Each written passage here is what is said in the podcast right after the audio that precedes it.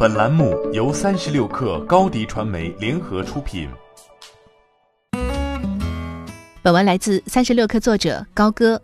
疫情对各行各业都是一场大考，在此背景下，微信小程序各个垂类自春节以来出现高增长。其中，政务、医疗、教育行业疫情服务相关小程序数量、文娱类小程序用户活跃度、到家类小程序交易笔数均出现明显上升。据微信官方数据显示，政务大厅及医疗机构小程序数量快速上涨。截至二月八号，政务类疫情服务小程序达百余款，医疗类服务小程序数量达数百款，教育类中提供疫情相关服务的小程序数量达数百款。一月二十号至二月八号期间，政务行业小程序用户同比增长近百分之六十，医疗类小程序访问用户同比增长三点四七倍，教育行业小程序用户同比增长近百分之四十。与此同时，无接触服务推动到家类小程序业务量激增。二零二零年除夕到初七，小程序生鲜果蔬业态交易笔数同比增长百分之一百四十九，社区电商业态交易笔数同比增长百分之三百二十二。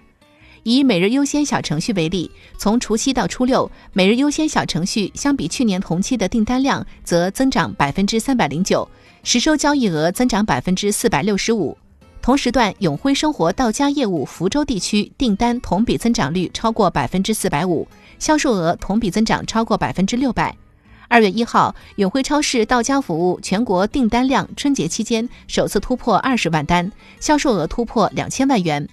除夕到初七，文娱类小程序日活跃用户数环比增长百分之八十；游戏类小程序除夕到初七单日用户数量环比增长了百分之五十三，部分小游戏增长超十倍。随着复工潮到来，二月十号起，已有部分省市启动远程办公，在线办公类小程序使用量出现明显增长。二月三号至二月九号，在线办公类小程序日活跃用户数量环比增长了百分之三百八十五，部分小程序增长接近二十倍。二零一九年，微信小程序 DAU 已超三亿，全年交易额八千亿人民币。更重要的是，开发者生态的日渐成熟，针对疫情迅速制定紧急预案。长线来看，小程序二零二零年商业化基础设施的建立以及留存问题的解决，非一日之功。而此次疫情能沉淀下来的，不仅是小程序绝对数量及用户访问量的增长，更重要的是用户习惯以及信任感的建立。